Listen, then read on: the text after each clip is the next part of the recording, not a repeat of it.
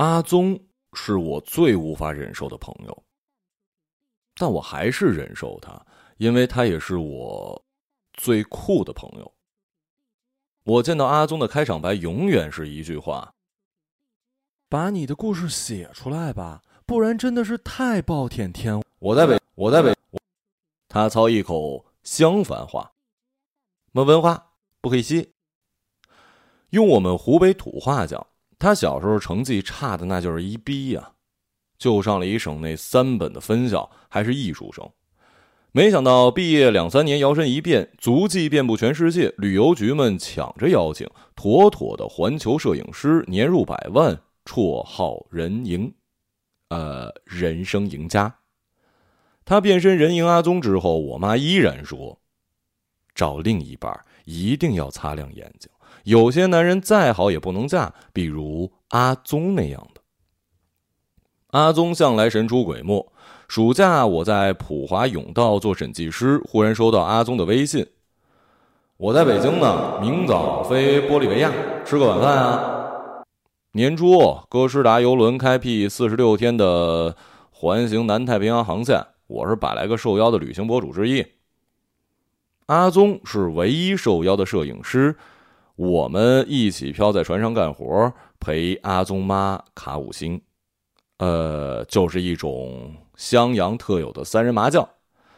下船至今，我闭关写新书，回西雅图继续攻读心理学和会计学位，申请大四做旅游博主。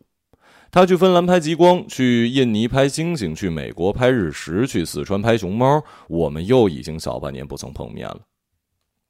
好啊。我赶紧把手头的活弄完，我们公司楼下见，就是央视大裤衩正对面的那栋。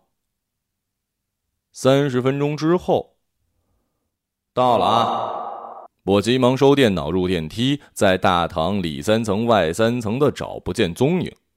你人呢？他不吭声消失就算了，还大半天才回消息，留我顶着高跟鞋在人流里干着急。我刚刚等你的时候，看见大裤衩旁边有四栋没竣工的楼，距离刚好，感觉能拍地标，就爬上来了。我黑线脸，好拍吗？那我也上去。哎，你可别来啊！这栋楼还没盖好，地也没铺，也没墙，还巨高，贼鸡巴危险。我刚刚开门，门把手连门一起给人拧掉了。我怕一会儿有人找事儿，我带着你不好逃啊。我勾勒了一下场景。一个小眼胖子一把拧掉一扇门，贼头贼脑溜进建筑工地，在没墙没地板的高空之上，时刻准备拔腿逃命。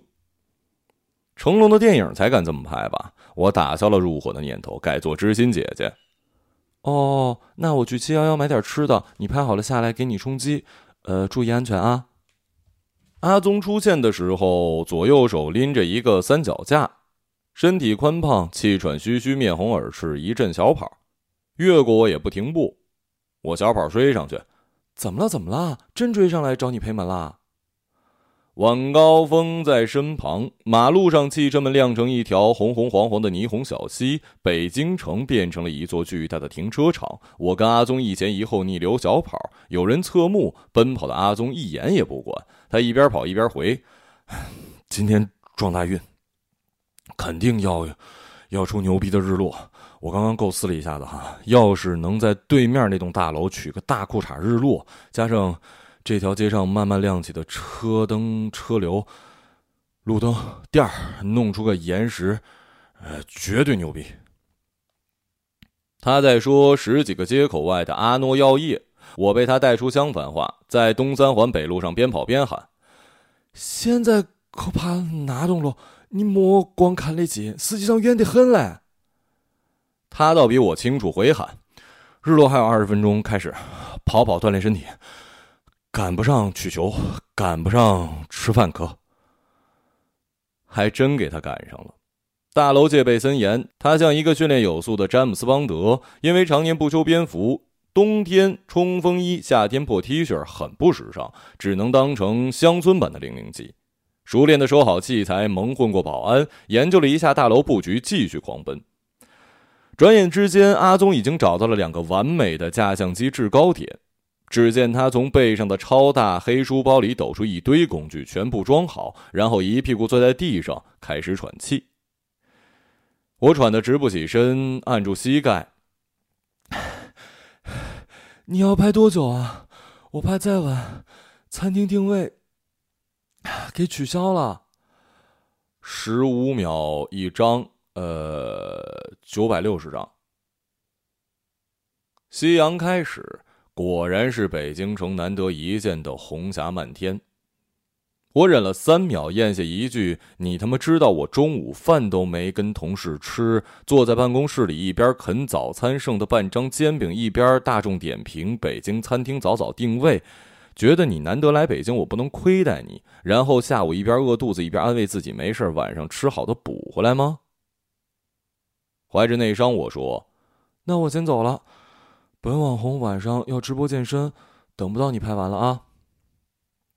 阿宗背对我捣鼓相机，好像没听见。我知道，我又说了一句话：平均问三遍，等十秒才能等到他嗯嗯啊之类的敷衍。我在翻脸之前机智的走了。凌晨两点三十，我在被窝里刷着阿宗一分钟前更新的朋友圈，一张相机照片，相机屏幕。是漫天橙红里的大裤衩，定位药业大厦。收工，今天运气牛逼，撞大运撞上北京这种夕阳啊！我回了一个微笑挥手再见的表情。阿宗私信我，另外，我今天绝对是专门找你吃饭的。滚！我没生气，我早已历劫成仙了。在床上和这个人朝夕相处四十六天之后，无论他怎么闹幺蛾子，我都已经波澜不惊了。那时候，船过了赤道无风带，水天一色，湛蓝的漫漫无垠。天上无云，海上无波。我们背上相机拍船头，船头风最凛冽。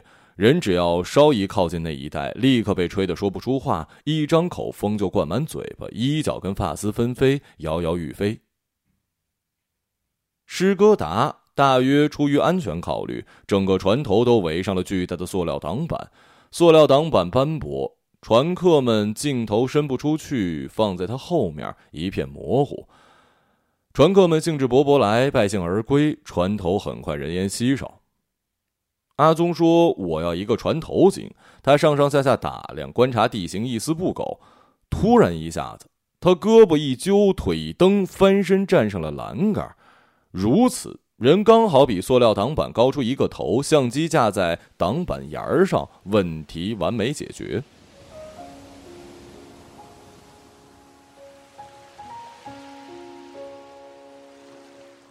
我连忙学样，调试相机，站上栏杆。好一张太平洋上的乘风破浪啊！马上我又十分可惜了，构图不够完美啊！镜头要是能再多镜框六分之一的船头就好了。可惜我们已经爬到最高处了。我跟阿宗说话，一扭头，咯噔一下，瞬间一身冷汗。呀，人呢？我吓得差点摔下去。抬头，阿宗正胳膊一脚，腿一蹬，屁股坐上了挡板，整个身子都落在了安全罩之外。只见他一只手紧紧抓住狂风呼啸之中毫无丁点防护之处的唯一物体——一根纤长的桅杆。他在想办法靠桅杆防手抖拍照。巨轮行驶激起的涛浪声足以淹没我的大喊大叫，那浪和我隔着挡板。却就在阿宗脚下，一个没抓稳，掉下去被吸进船底，四分五裂，绝对是一瞬间的事儿。阿宗紧紧盯着巨浪，微微挪动身子，终于他双脚双手都像是树懒熊一样环上了桅杆，我才敢呼吸跟叫喊：“你你他妈不要命了你！”阿宗拍完照片，低头俯视我，还是那口懒洋洋的襄樊话：“这儿角度好噻。”阿宗的照片拿出来，正是我想要的多出六分之一的船头。怎么拍出别人拍不出的风景大片啊？王安石在九百六十三年前就教过世人秘诀：事之奇伟，鬼怪非常之观，常在于险远，而人之所罕至焉，故非有志者不能至也。道理我懂，志我有，也不算胆小。可是面对根本就没有可能到达的地方，我自然而然的想法是：好可惜啊。而阿宗想方设法创造可能性。后来我渐渐发现，阿宗没有想方设法，不是在挑战自己，也根本没有加油哦，你可以的下决心的过程。他是本能，前方有鬼力，他本能的呲溜一下就上去，像有神明或者魔鬼在拉他的手。阿宗环航南太平洋的时候，二十六岁，已经是中国最好的星空摄影师之一。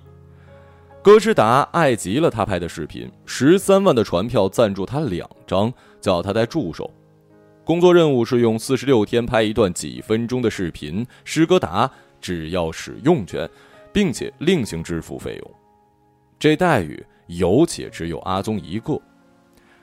画画班上的发小谢毛毛，大学毕业之后在新加坡做铁路工人，阿宗把他招回来，倾囊相授，组成阿宗团队一起上船。于是我们三个襄樊娃子在阿宗的带领下，满船的上蹿下跳，不分昼夜。我们一边找地方架相机，一边见识更多阿宗神奇的本能。凌晨一点拍星星，阿宗要穿过一条不起眼的甬道，去一条人迹罕至的小楼梯，躲避光污染。他拧开门把手，只见地板上布满凌乱的衣衫，顺着往上望，乖乖。偷情的意大利人跟中国大妈正一丝不挂、纹丝儿不动、惊慌失措的看着我们。阿宗说了一句相反话，面不改色的走了。结果，我跟谢毛毛捂着脸跟在后面。我又渐渐发现，阿宗的横冲直撞不是鲁莽，他脑子相当有数。所有客房的布局、发动机和排污口在哪儿，他上船之前就搞得一清二楚。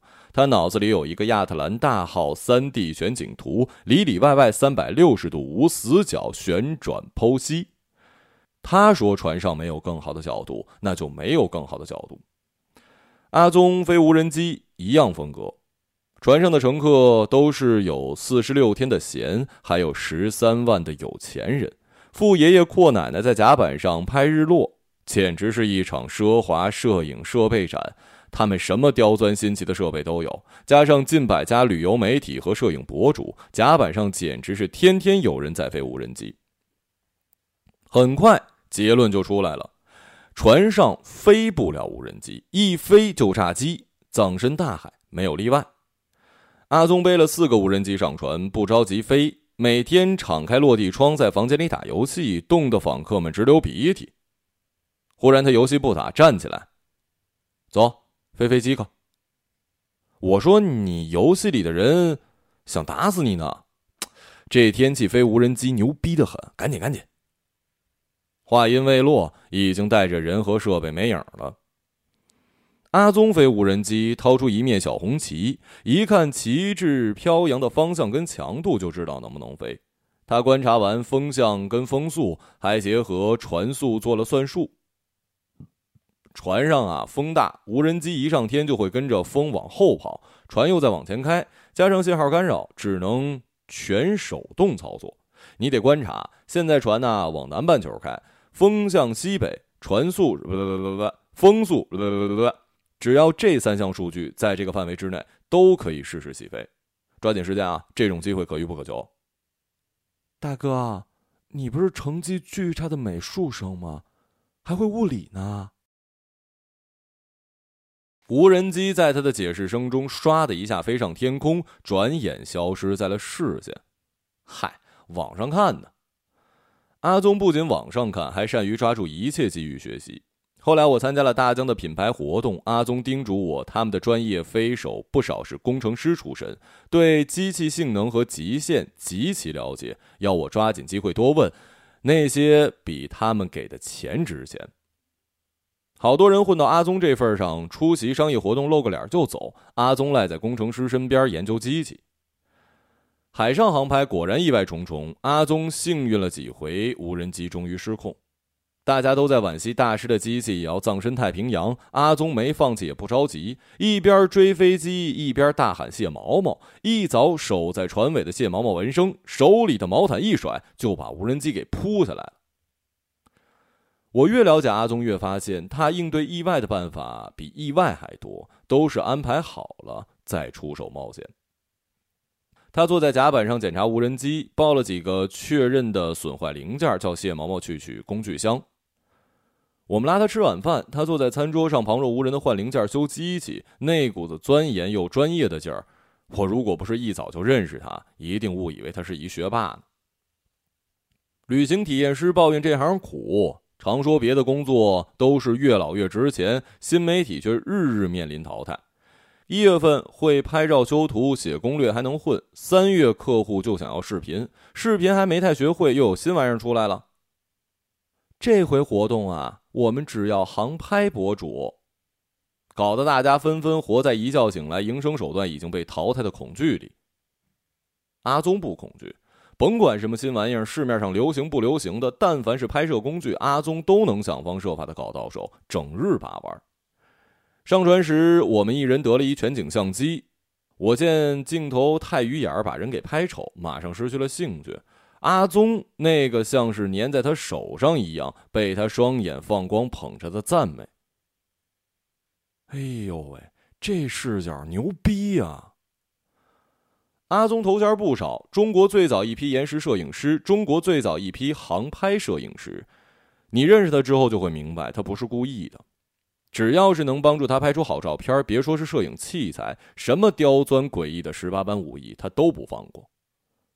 比如潜水，我们在塞班潜水，当地人教练说，这一带除了蓝洞都安全，蓝洞尽量算了。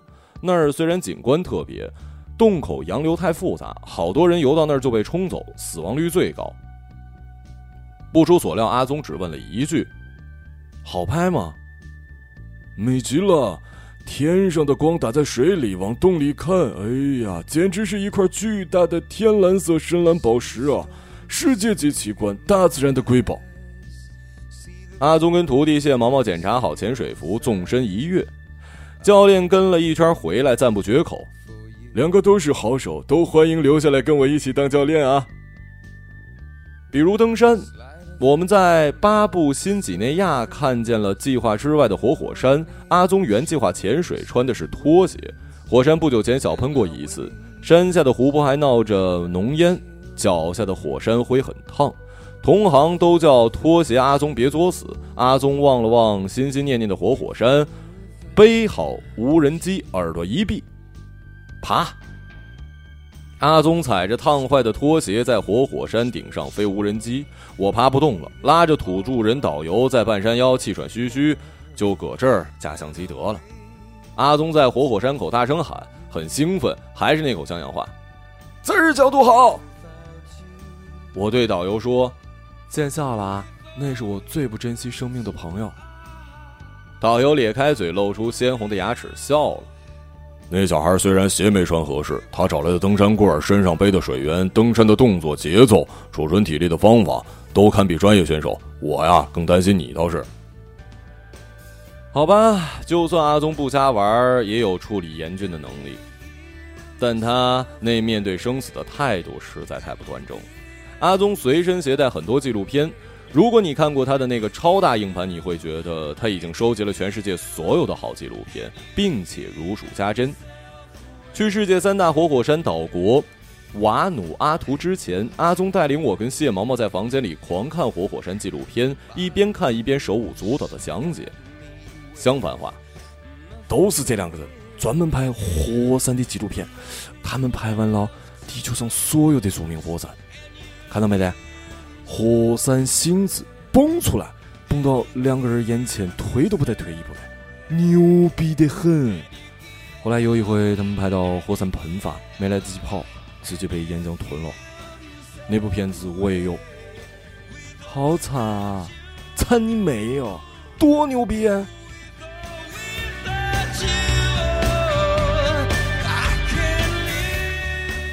这就是为什么我妈强，阿宗这种人再好玩，也绝对不能当丈夫。天生阿宗拥有了最完美的爱情。阿宗早婚，媳妇儿叫尔秋。阿宗怕媳妇儿。那时候在船上，有一天阿宗一个人在餐桌边发呆。他在起航仪式上上过台，施哥达特意邀请著名摄影师，大约不少船客有印象。他往餐桌一坐，不一会儿来了一个妆容精致的妙龄女郎，大大方方拉开他对面的椅子坐下来，支着下巴笑盈盈的打招呼。电光火石之间，阿宗像是屁股上长了一弹簧，整个人噌的弹起来，还摔了一跤，呃，摔了一跤也不停，就这么一瘸一拐的急急忙忙走了。太没礼貌了吧！女生一人坐那儿好尴尬，我赶紧装没看见，绕过去嘲笑阿宗：“你至于吗？”船上那么多人拍照，万一拍到秋那儿，麻烦了。这么小概率事件你都怕成这样，而且你多大的人了？成年人餐厅里吃顿饭，又不是你的房间里，从房间里出来还能是聊工作呢？几句话解释清楚的事儿，麻烦。阿宗觉得那麻烦，我难得逮着机会损他。你晓得你刚才多怂吗？哎呦喂！没拍下来给大家看看，简直要成为我人生一大遗憾了。要面子的阿宗想甩掉我，一路小跑去甲板，边跑边冒襄樊话：“排星星，排星星！”我跟在他后面喊：“晚上八点，你拍个毛线星星啊！”阿宗至今住在襄樊，襄樊节奏慢，成年人聚在一起，习俗是吃晚饭卡五星到九十点钟。要么继续奋战过凌晨，要么换个地方唱 K 喝酒。尔修规定阿宗十二点前到家。阿宗每回出门，不管在哪儿玩的多嗨，十一点三十准时屁股疼，啥都坐不住，直摸车钥匙。新来的教育阿宗，媳妇儿你得教育他听话，不能叫他踢到你头上吗？搞习惯了那还了得？大老爷们儿还是一成功人士，不能搞得家庭没有地位吧？发小会拦住新来的，莫难为他。阿宗怕媳妇儿，阿宗怕媳妇儿，在襄樊这堆发小里是人尽皆知。人尽皆知的还有阿宗的爱情故事。阿宗刚上高一的时候，学校的街舞社招新，阿宗排队报名，一眼看上排在他后面的尔秋，阿宗急忙表白，尔秋忙说 no。尔秋漂亮，成绩。年级前三十，从小弹钢琴，传说中的书呆子女神，连拒绝阿宗的理由都是我不想影响学习。阿宗不知哪根筋没发育好，听不懂拒绝，照追不误。早上给人家送早餐，晚上给人家打开水，一下课跑去人家教室门口晃。同学，你能不能别这样对我了？阿宗就兴奋，呀，女神跟我说话了。同学。我真的特喜欢你，你给我一次机会吧。一天是接着一天呢。十六岁的阿宗为追尔秋干过的傻逼事儿，比家乡的那条汉江还长。听说尔秋报了艺术班学音乐，就连忙变成美术生报同班。俩人都在街舞社跳 breaking。阿宗进步神速，积极竞选社长。当上社长之后呢，主要心思是研究如何让尔秋行便利，给尔秋开小灶。尔秋不见他，不要他东西，他就趁尔秋不在，偷偷把早饭放进他课桌里，晚饭点儿跑去偷人家的开水瓶，打满开水再给放回去。十六岁的尔秋全年最大困扰就是应该如何甩掉这条跟屁虫。可惜那个时候没有知乎，尔秋无法集结千万网友集结智慧，有效的甩掉跟屁虫。阿宗呢，也无法集结万千网友的智慧，科学有效的追女神。所以整整一年之后，阿宗还在锲而不舍的用傻逼的方式表白。他跑到江边喝的酩酊大醉，喝醉了就有胆子给尔秋打电话。他在电话里对着汉江大声喊：“我真的好喜欢你啊！你为什么永远不给我机会？”哭着哭着就嚎啕大哭，尔修大半夜在电话那头听着他哭，觉得可怜。追了那么久还追不到，太可怜了，也跟着哭，哭到不知道什么时候睡了。挂电话。第二天，尔修看到他胳膊上有伤，想起昨晚，突然有些心疼。阿宗走过来，认真的看着他，他一个字一个字的说：“你别哭，我这次真的最后一次问你，你拒绝我之后，我保证以后再也不缠着你。”求求你，别哭了啊！尔秋还在心疼他的伤，听他这么前所未有的严肃，直接心碎了。这就是两因素情绪理论里典型的错误归因。尔秋把他的同情当成爱情了，这不对。可惜这时候我也高一，还不能用大学学到的心理学知识有效的帮助尔秋悬崖勒马、迷途知返。高一暑假，尔秋就这样误入歧途了。他用收件箱只有三十条容量的诺基亚发了一条至今还在的短信：“我答应你。”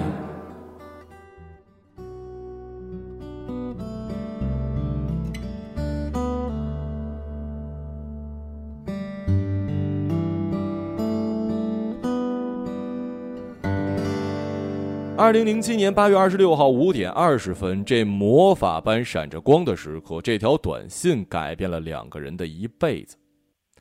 很多年后，当阿宗成了神秘的著名职业摄影师，还发了福，整个人圆墩墩的，表情不多，话也不多。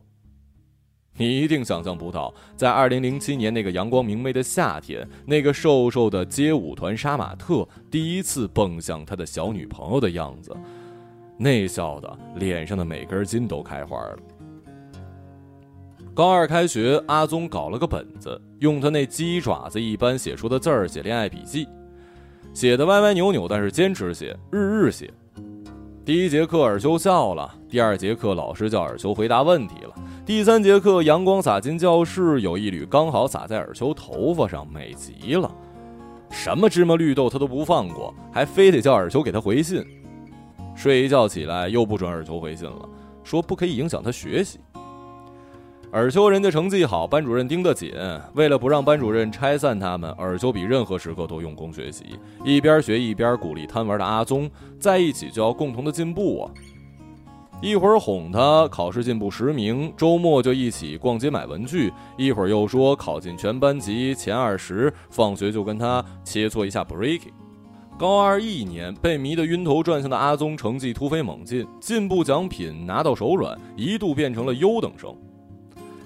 艺术生的高三是最苦的，冬天艺术班倾巢搬去了武汉，在一所破旧的废弃学校全封闭集训，尔修被关了起来。阿宗跑到外面报小课，每天早出晚归，每次归来必定捧着热腾腾的武汉小吃，豆皮儿、热干面、麻辣烫塞到尔修手里，日日不重样。亮瞎全体其他考生。可是被关起来的尔秋没办法知道一件事儿，他不知道贪玩的阿宗每天出去上课，除了带小吃之外，还泡在网吧打游戏。高三打游戏，这让画画成绩很好的阿宗因为文化课被很多的好大学关在了门外。尔秋考得很好，阿宗追随他去了离他不远的三本。打游戏的后遗症依然在。阿宗太贪玩，上大学之后，游戏打得越发没节制，还因为游戏语音认识了一女的，跑去跟人家网友见面。尔秋哭了，哭着说再也不要在一起了。如果你看过阿宗后来在沼泽上探路，在冰川上爆胎，在雪山上挨饿受冻十几天，一律不急不慢，会觉得阿宗这辈子什么都不怕。我知道他怕什么。他怕尔秋哭，尔秋一哭，他的世界就塌了。二十岁的阿宗什么也不要了，他下跪了，哭着求尔秋回来。尔秋擦干眼泪，原谅了他。阿宗再也没有不眠不休的打游戏。这事儿至少过去六七年了。现在的阿宗在襄樊买了一套大公寓，超级大，主卧室里的 king size 床，婴儿床和婴儿玩具区加起来才刚刚占到一半面积。房间还很多，阿宗有一个专门的书房，各种牛逼器材摆了一屋子。所有的屋子都挂上了许多阿宗的作品：世界屋脊的风光照、环球旅行的婚纱照，大小错落有致，品味很好。可是进门处有半面墙，画风突变，像是穿粉色裙子的樱木花道乱入了卢浮宫一样不和谐。那墙上扎满了红色的气球跟彩带。还拿大红色充气条在中间弯出一道丑陋的 “Happy Marriage”，特诡异，我看不下去呀！你身为一摄影师，怎么能容忍自己的新房有如此不和谐之画面呢？阿宗在削苹果，一块块切下来放进碗里。我跟媳妇儿保证要弄啊。啥傻逼时候啊？高二、高三，哎，不是高二，呃，忘记了，反正都那时候。苹果削好，阿宗端起碗，屁颠屁颠去找正在喂奶的尔秋。我跟谢毛毛被他扔在客厅。现在尔秋生个儿子，相机镜头一对着他，他就笑。我每每回乡都爱不释手。我回家乡不多，他们总记得接我，接到我就出去浪。阿宗、尔秋、谢毛毛和我，我们四个坐在阿宗的巨大号 SUV，抢着玩儿子。阿宗最敢玩，把儿子装在副驾驶的中间储物箱里，嘿嘿，刚好装下啊。尔秋看到就追着他。大多数的时候，阿宗跟谢毛毛在前头开车，我跟尔秋在后座温柔的玩儿子。尔秋会轻轻拍着怀里只有几个月大的儿子，小家伙尔秋的眼用阿宗的目光惊奇的看着世界，不一会儿就累了，头一歪就睡了。尔秋就把小家伙软糯糯的抱在怀里，一边拍他的背，一边柔声柔气的跟我聊天儿。他最近爱感悟一些怀孕、生产、喂奶方面的注意事项，要给我打预防针。我总觉得这事儿离我太远，左耳朵进右耳朵出。一转眼看见他低头望着儿子温婉的侧脸，我那一颗世界这么大，起码还需要我再浪十五年的石头心，也会在那一刻动容吧。尔秋高一的时候是一个 break dancer，从发型到衣着特杀马特。现在他呢？扎着乌黑的麻花辫，穿着长裙，温柔的看着襁褓里的孩子。他现在有我见过最恬静温婉的侧脸。我总是忍不住想，这个世界对他多温柔，才能让时光雕刻出一幅那么温婉的侧脸。我忽然想起阿宗平生第一次摸相机，不过是并不算久远的二零一二年。那个时候他们升大三。刚闹完危机，阿宗第一次带尔秋出远门。尔秋说：“你别把我拍丑了。”阿宗默默听进去，默默攒钱买了一部佳能六零零 D，默默找了一摄影论坛，一边读相机说明书，学习光圈、快门跟 ISO，一边在论坛上研读网友的摄影心得。阿宗带尔秋去了丽江、泸沽湖和大理，沿途翻烂了相机说明书，疯狂拍照五千张，把尔秋跟云南都拍得很美。阿宗的云南照片发在论坛，获得了一点网友肯定，兴趣大发。尔秋见他的注意力终于偏离打游戏，连忙想方设法鼓励他好好搞摄影。大学后的半段，阿宗就这样爱上了摄影。他们四处找地方拍照，拍完了襄樊就拍湖北，跑到神农架原始森林，一待好几天，守星空。回家之后又兴致勃勃的一剪三天两夜，做出一套延时摄影视频。视频传到网上，又小转发了几天，阿宗喜得每天满面春光。二零一三年，延迟摄影在中国还是一个新奇的东西。很快有景区给阿宗私信问他接活儿吗？他们想要一套展现景区风光的延时摄影视频。阿宗拿着他已经过了时的佳能六零零 D，颠儿颠儿跑了过去。他第一次用摄影挣钱了。还有西藏的旅游公司给他发了全职 offer，叫他过去拍西藏。阿宗大学还没有完全毕业，就拿着第一桶金买了火车站票，雄赳赳气昂昂去拍西藏。没想到入职不到一个月就被开除了。阿宗当时已经下好决心要拍西藏了，加上觉得回去丢人，阿宗变身无业游民之后没有离开西藏。他找到一家青年旅社，一张床位一天二十块，常住了下来。药王山、南迦巴瓦、唐古拉。阿宗拿着他的破电脑，搜维基百科，搜纪录片，一座一座学习西藏的山峦。他学完了就爬，爬完再学。为找到最佳的拍摄点，扎个帐篷，裹床被子，守在三脚架前几天几夜，等日出，等日落，等云海，等星星。当时的阿宗身上还有几万块钱，以他那时候每一分钱都计较的花钱手脚，再生活几个月，问题不大。可是阿宗越拍灵感越多，竟产生要用他那台过时的相机展现出整个西藏星空之美的野心。器材不够用，阿宗需要轨道，一台轨道七八千块，阿宗没有。没关系，论坛上搜一搜原理，淘宝来一千出头的零件自己组装一个，虽然丑重，但是能用，背在背上上山去。坐吃山空不够用啊！阿宗咬咬牙，跟藏民买了一台已经开了十五万迈的二手车。一来上山可以睡车里，二来可以拉黑车搞收入。此时的阿宗已经对周围的山脉拍摄点了如指掌。他在青旅门口贴小海报：“摄影师亲在绝佳拍摄之旅，包来回。”阿宗办事周到，大几个月的功夫，口碑传出去，平均十五天能挣小一万。车钱回来了，还把器材小更新一下。阿宗嘿嘿笑着给刚毕业回到襄樊的尔秋报喜。这是他报告尔秋的部分，他没报告的就是一本惨烈的故事集了。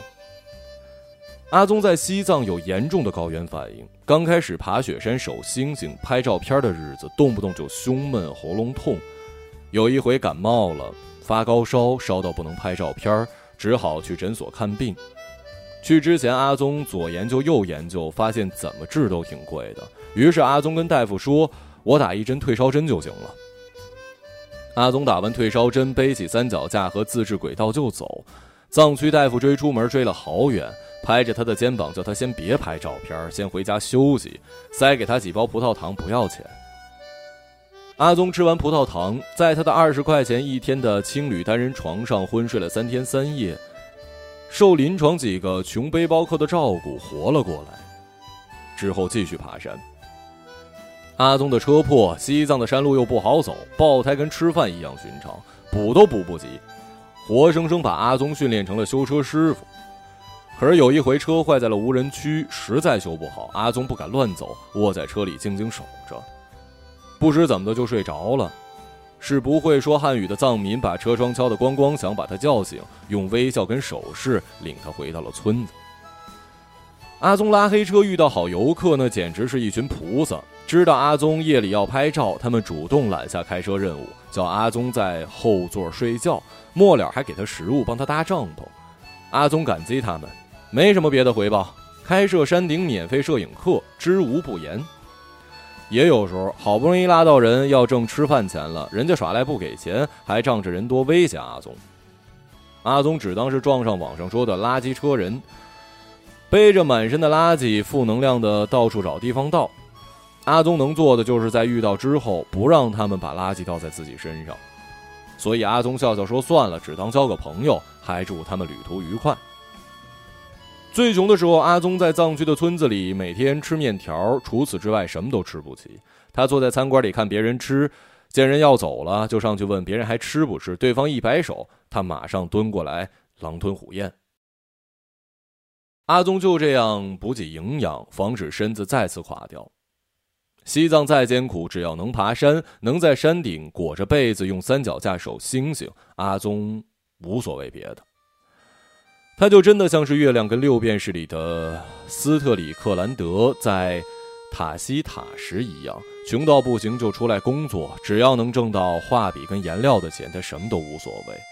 挣到之后更什么都无所谓，大门一关，一天接一天的画，画，画。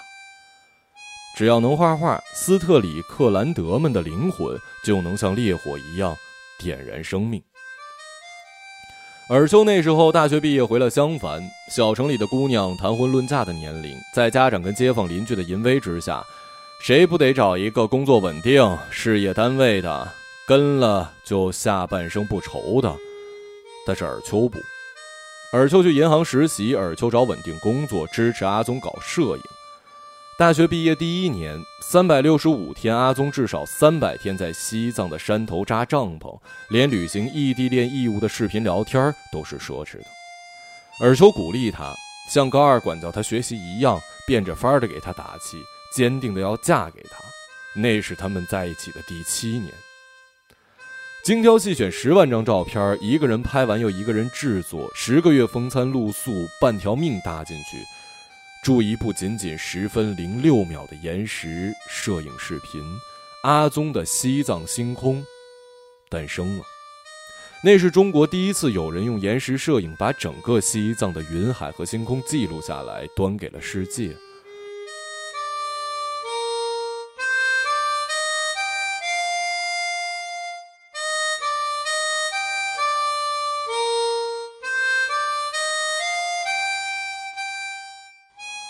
网络时代真好，像薛之谦说的，社交媒体让才华难以被埋没。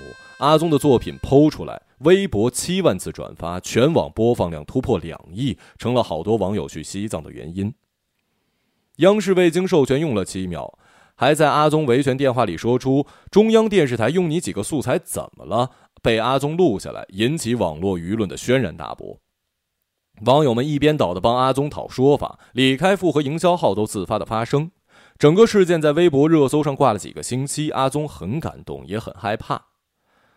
越来越多的人看了《西藏星空》，包括摄影界公认的神灵。阿宗见了大神，连忙拜师学艺。此后每一部作品拿出来，都是在展示一次质的飞跃，被商业客户跟旅游部门们捧着钞票追着请。如果你把阿宗的作品全部连在一起看，会发现。西藏星空拍摄手法单一，画面剪辑生硬。比起他后来的游刃有余，与其说西藏星空是一部摄影作品，不如说它是一场少年人的执拗与热烈。粗犷、粗暴，一帧帧全是世人没见过的极地。极地的星空和云海，在阿宗的镜头里，是他生命和灵魂的交付，很震撼。同时。也代表不了他现在的专业水准。可是每回阿宗做作品展示，总要从西藏星空开始，每回我都想告诉他那是减分的行为。他后来的每一部作品都碾压西藏星空，十倍、一百倍的碾压。可惜他对西藏星空感情太深，至今还会每年回一次西藏，我一直没好说。二十四岁，阿宗跟尔秋求婚了。尔秋不想进影楼，阿宗问：“那你想要什么？”尔秋也是敢说，把世人的著名终极梦想说了：“我想跟你一起环游世界，一边环游世界，一边自己拍婚纱。”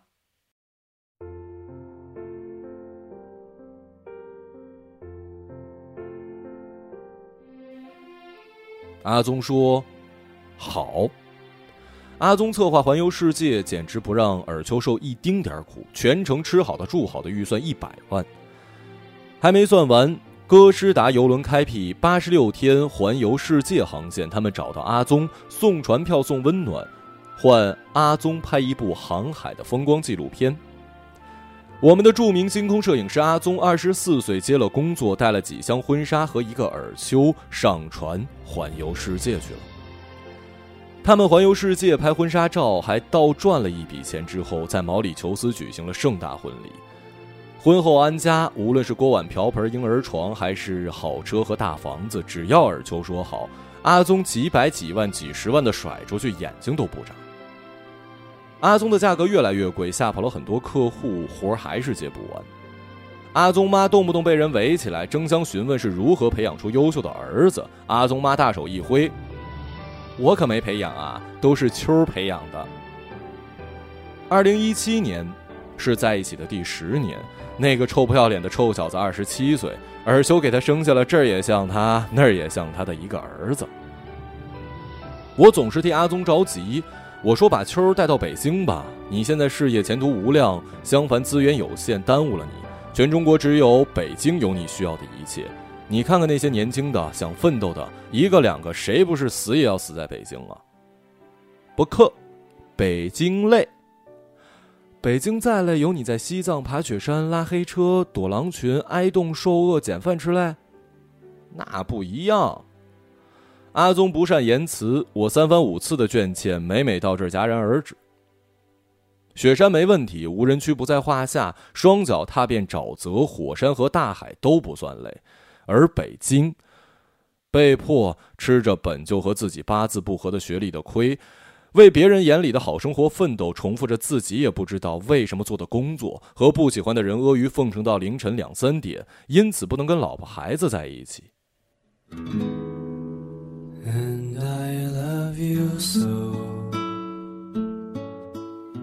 在消耗中渐渐长出麻木的脸，那麻木的嘴脸一张，满口的户口跟房价都是阿宗受不了的累。西藏那年，阿宗为了躲避网红景点，一个人跑到无人区的雪山顶上捕捉银河和星光。忽然，阿宗确信他看到了，在那个深夜里闪闪发光的，不只有头顶的漫天繁星，还有绿油油的眼睛，一双，两双，数不清多少双。他们全都不近不远。野狼群。阿宗的心脏下进了嗓子眼儿，他连滚带爬的回到车里，锁好门窗，三脚架跟被褥都在外面。他想回去收回来，想起那些绿眼睛不敢动，他也不敢启动引擎，怕惊扰了狼群，也怕车子没电。夜越来越冷，他在一片漆黑里什么都不敢做。不知过了多久，月亮上来，月光照进破车厢，盈盈的裹着蜷缩在角落里哀动的阿宗。无人区没有信号，他联络不上任何人。车外是狼嚎，一声接着一声。长夜不知何处才是尽头。阿宗在自己身上摸啊摸啊，摸出钱包，钱包里鼓鼓囊囊塞了好多大头贴，都是他跟尔秋的。他把他们全部抓出来，借着月光一张张翻，一张张看。高一、高二、高三、大一、大二、大三、大四。男人粗糙的手指放在小小的大头贴的脸上，那漫漫长夜里发出光亮的阿宗也分不清究竟是月亮还是大头贴上笑得春光灿烂的姑娘。阿宗是有一回喝高了，偶然提起这件事儿的。我连忙叫他重点说说当时的心情跟感悟。他沉思了半天，说出四个字儿：特别想家。我叫他说点细节描述跟心境变化，他想了半天。都是特别特别想家。阿宗现在待在家里的时间很长，尔秋生产前后，他寸步不离的守了俩月。我见过最多的场景是我和谢毛毛在阿宗家玩，到了出门时间，阿宗去叫正在照顾儿子的尔秋，卧室门一开，一家三口就坐在婴儿地毯上玩起来。生命多可贵，爱情多可贵，平凡多可贵。鬼门关回来的阿宗。最知道了。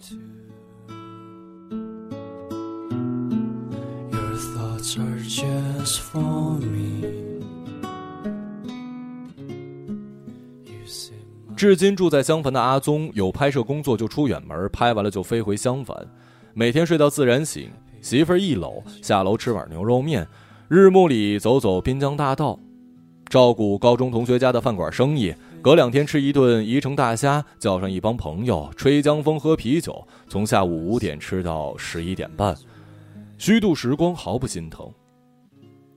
朋友都是十几年的老朋友，不是中学同学就是当初街舞团的杀马特们，他们很多已经长成了发福的中年人，说的还是十年前阿宗追尔秋的糗事，说到兴头，酒杯一碰，一桌人笑得人仰马翻。最近尔秋过生日，阿宗请当初帮他追尔秋的高一同学庆生，一请三十来个，全部坐在他们大公寓的客厅，围着尔秋嬉嬉闹闹到了天亮。二十七了，家庭生活单纯的跟高中生一样。小城里上班没啥事儿，下班提前跑，还不管去哪儿，抬脚就到。这种日子只能在小城过。搁在北京，谁要跋山涉水吃一顿没有意义的饭呢？哦，对了，阿宗会，他遇到环境好的拍摄地，会把尔秋带上，一收工就领着他到处吃好吃的。好多人混进大城市，生怕乡音土气叫人瞧不起。阿宗环游世界三个月，把诗歌达请来的五湖四海的歌手、画家、美食家、海洋生物学家、世界自然文化遗产专家，全都带出了相反口音。现在大多数的商业摄影请不到阿宗，大价钱请到了，他也只负责最初的素材拍摄，按天收费，不管别的。我可是亲眼见过他拒绝一百万预算的广告片的。阿宗说收他一百万，改来改去能耗十个月，有那精力不如上山拍星星呢。阿宗现在能拥有很多了，而他要的却依然很少。你这日子过得溜啊！我写小说都不敢这么编。是你生活成本太高，看你北京那个五十平米的小店儿，就耗了你多少啊？我那是全北京最贵的 CBD 好吗？有香丸好吗？阿宗常来北京谈项目，多的时候一个月三四次，办完事儿吃完饭就走，有时甚至清晨抵京，夜里飞走，十二点前到家。阿宗在北京吃住都体面，也不亏待自己，也不亏待朋友。你要请客，他手一摆，花不了几个钱啊。他们最近爱伤感北上广，容不下肉身；三四线容不下灵魂。阿宗不看鸡汤文，他默默在这中间找到了一个属于自己的平衡。我每回回家乡都要感叹一遍：阿宗，这世上还真就有人这么活着。九零后没上过好大学，在二十五岁之前带完媳妇儿环游世界，又带妈环游太平洋，年入百万，买房买车全凭自己双手，让生命里最重要的两个女人过上了好生活。住在最想住的小城，谋生工具刚好是毕生追求的理想，走到哪儿都受人尊敬，没有朝九晚五过一天，教科书般自定义模式的玩家。他如果不是在我身边，我真不相信可以有人这么活着。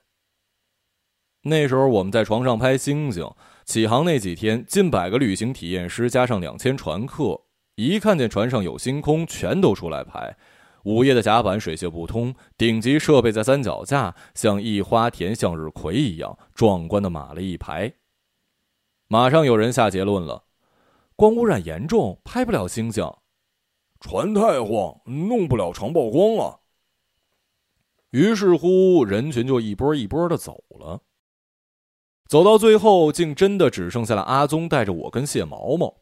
阿宗默默的找，找到光污染最小的地方，爬上去架三脚架，三脚架打晃，他东试试西试试，把周围能利用不能利用的都拿来试试。一会儿在架头拴个重物，一会儿调整相机设置。黑夜里，星空下，他弯着腰爬来爬去，在凛冽的海风里头出汗。我以为他很焦躁，但很快，我趁着星光看清了他的眼睛在发光，嘴角在笑，他竟玩得不亦乐乎。好玩吗？好玩啊！这有什么好玩的？折腾一晚上拍不了一张照片，咋了？还不允许人有点爱好了？你这是成长型思维啊！斯坦福有一个心理学教授，他把小孩们放在一起玩拼图，发现有些小孩失败之后很受伤，有些小孩却异常的兴奋，觉得这个挑战好有趣。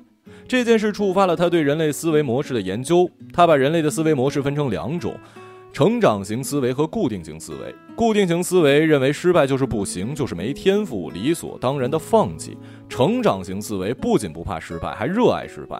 他们觉得失败让一件事更加有挑战性，更好玩儿。在他们的潜意识里，能力和聪明才智不是注定，努力和毅力会改变结果。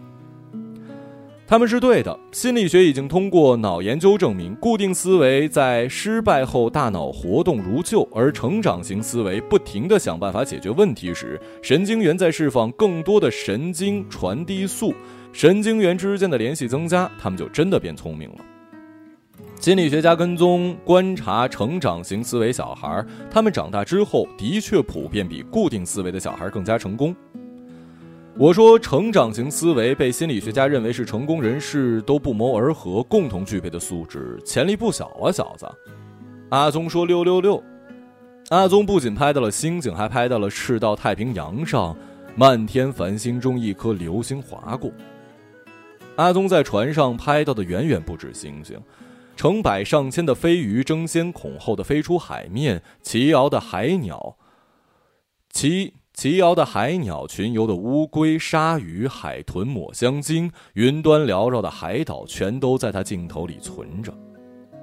四十六天环航南太平洋，哥斯达要求他在第四十三天做一个作品分享会，几乎所有船客都来了。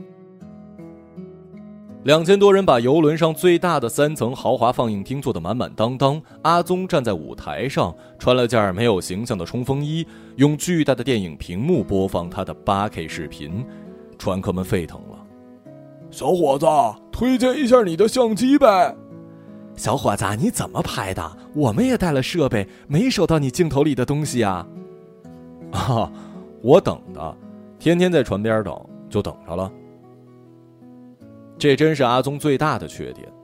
我教育阿宗，当今这个鸡汤时代，人家吃一块钱的苦回来能吹到一百块，就你傻逼，你要学会怎么把自己吃的苦拿出来熬鸡汤，财富至少才能扩大十倍。我来说说阿宗是怎么等的吧。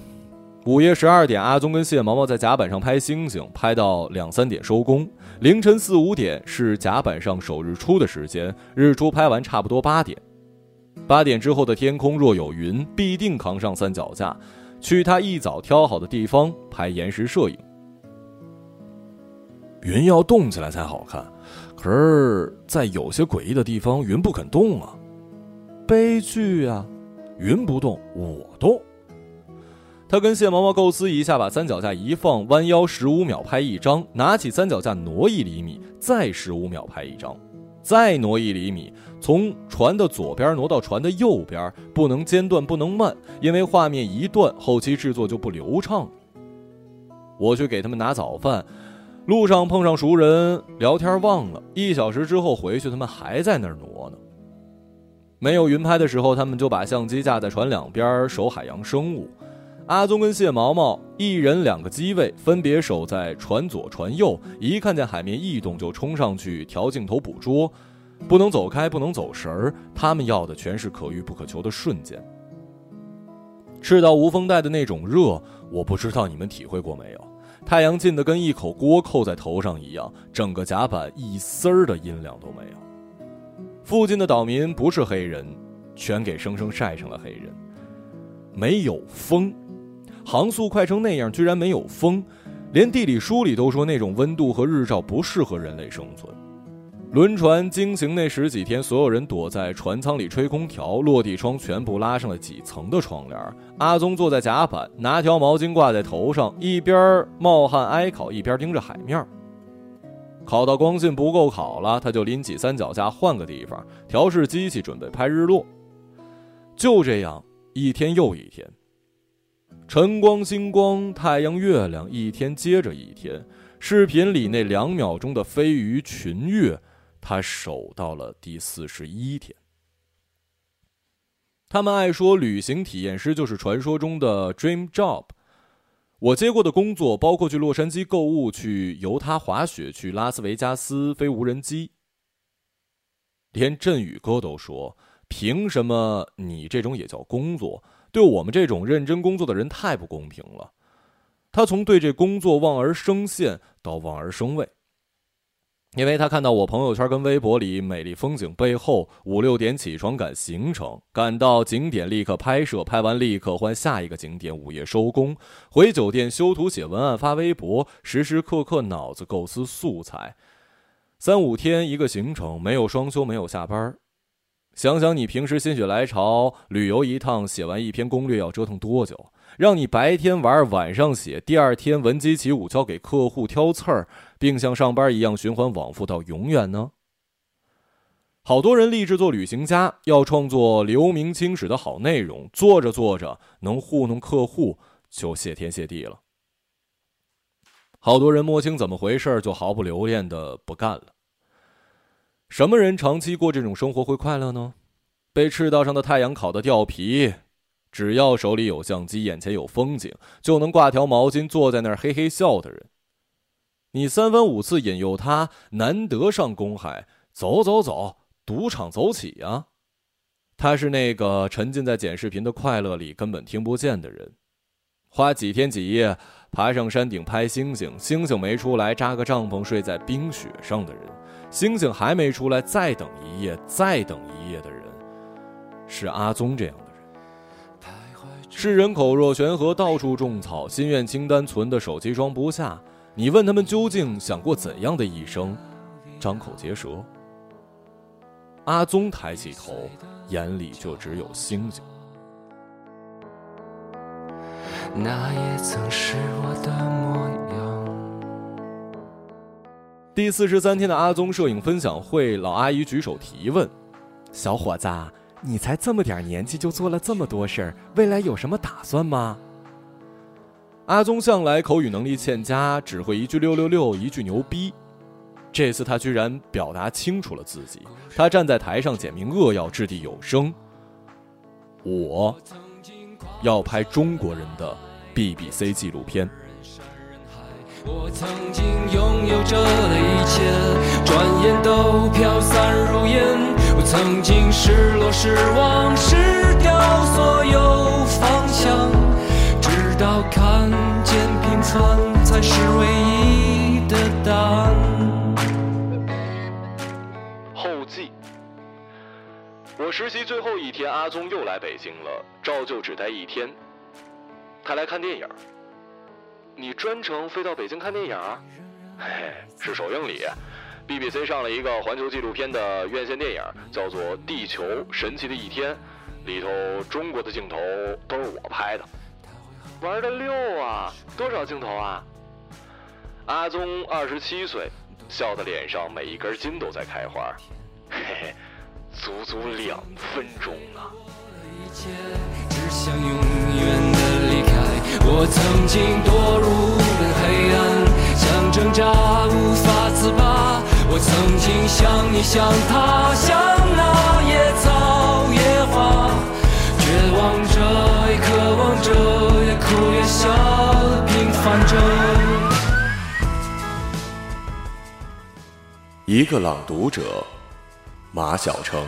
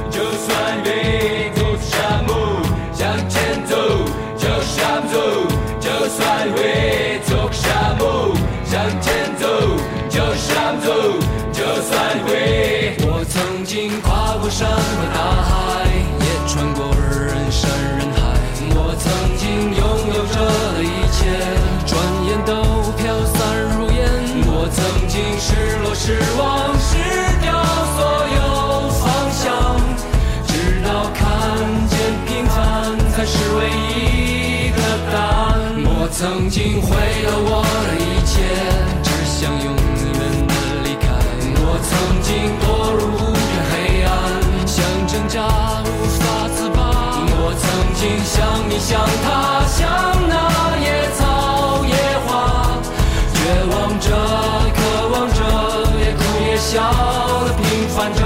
我曾经跨过山和大海，也穿过人山人海。我曾经，来没得到答案。我不过想你想他，